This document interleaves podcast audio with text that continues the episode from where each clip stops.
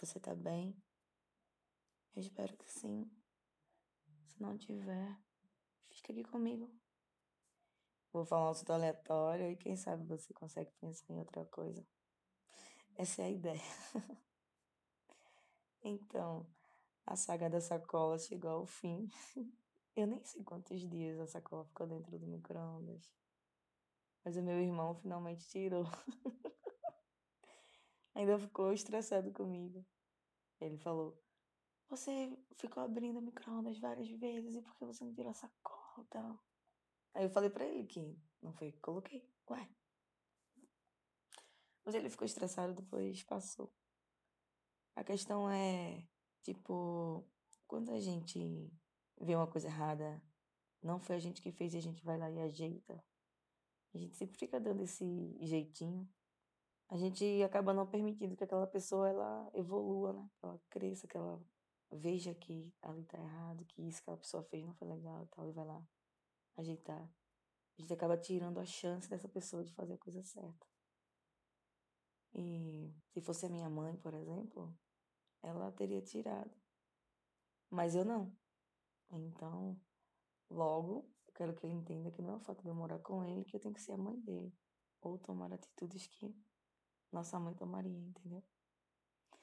E é isso. Mas eu achei muito engraçado, porque eu já tinha colocado é, uma carinha na sacola, já tinha colocado o nome dela de Gorete. eu já tinha criado um vínculo, na verdade, com a sacola. E, logicamente, que eu poderia ter tirado. Tive várias oportunidades, até porque eu acho que na casa eu sou a pessoa que mais usa micro-ondas. Porém, eu não quis tirar a sacola porque ele já tem essa, ele tem essa mania de tudo que ele pega, digamos assim, ele compra uma torta. E aí ele tira a torta de dentro da embalagem e deixa a embalagem onde estiver. Seja dentro da geladeira, sei lá, se for alguma coisa de micro-ondas, em cima da, da mesa. A gente não tem mesa, na verdade. É tipo uma bancadinha que tem assim na cozinha. É, ou no sofá, ou no, no móvel da sala. Sempre assim, sempre assim. Então eu deixo mesmo assim. Não importa quantos dias. Até ele vai e tira. Pronto. A mesma coisa é lavar os pratos, por exemplo. Agora, toda vez que ele come, ele lava o prato dele. Não interessa o que ele vai usar na cozinha. Tudo que ele usa, ele lava. Então, é meio que isso, né? E ele já aprendeu isso assim é, comigo. Com meu irmão funciona assim você dá a entender e ele, na mente dele, ele tá fazendo aquilo sozinho, só que existe uma motivação, entendeu? É basicamente isso. Assuntos de sacola de irmão à parte. Eu tive um feedback de um amigo meu que tá. Eu acredito que ele tá ouvindo agora meu podcast.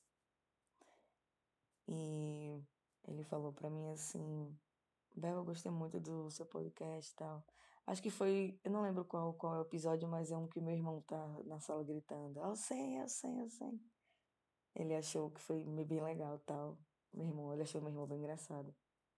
Só que, tipo, ele falou, pô, eu fiquei preocupado porque eu vi que você não superou ainda, né, seu último relacionamento e tal.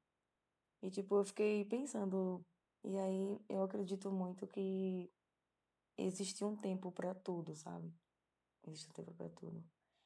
E não adianta você é, finalizar um ciclo ou sair de um ciclo, não interessa.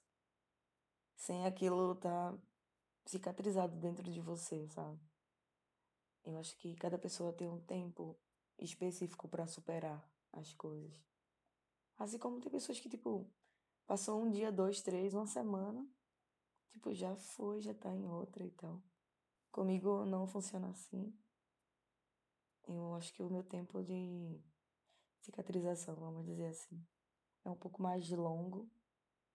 Mas acho que quando, quando passa, acho que é de vez, assim. Então, acho que é meio que isso. Eu, eu acho que inconscientemente é uma escolha, né? Que a gente faz, assim, de querer viver aquilo ou fingir que aquilo não tá ali. Acho que é meio que isso. Mas enfim, eu achei bem legal, porque, tipo, é uma pessoa que, tipo, tá ouvindo meu podcast e me deu um feedback, eu achei arretado e tal. Eu fiquei pensando como eu quero ser lembrada aqui no podcast, né? Como eu quero que as pessoas, elas me conheçam. E eu sei que tem muitas pessoas que falam sobre isso. Mas na música, a minha área é produção. Então, eu consigo descomplicar é, de uma forma bem legal. Eu vou tentar trazer isso para vocês. Sem roteirizar, né? Porque eu sou metódica, então acaba ficando uma coisa chata. Eu sou exatamente aquela pessoa que marca o dia, o horário, sabe? E fica aquela coisa. Enfim, é muito chato, desconfortável. Até eu que sou assim sei que isso é chato. Então, vou ficar por aqui. Espero que você tenha pensado em outra coisa, pelo menos em como eu sou louca. Sei lá, né? Já é um pensamento novo. E é isso. Tchau, fica bem.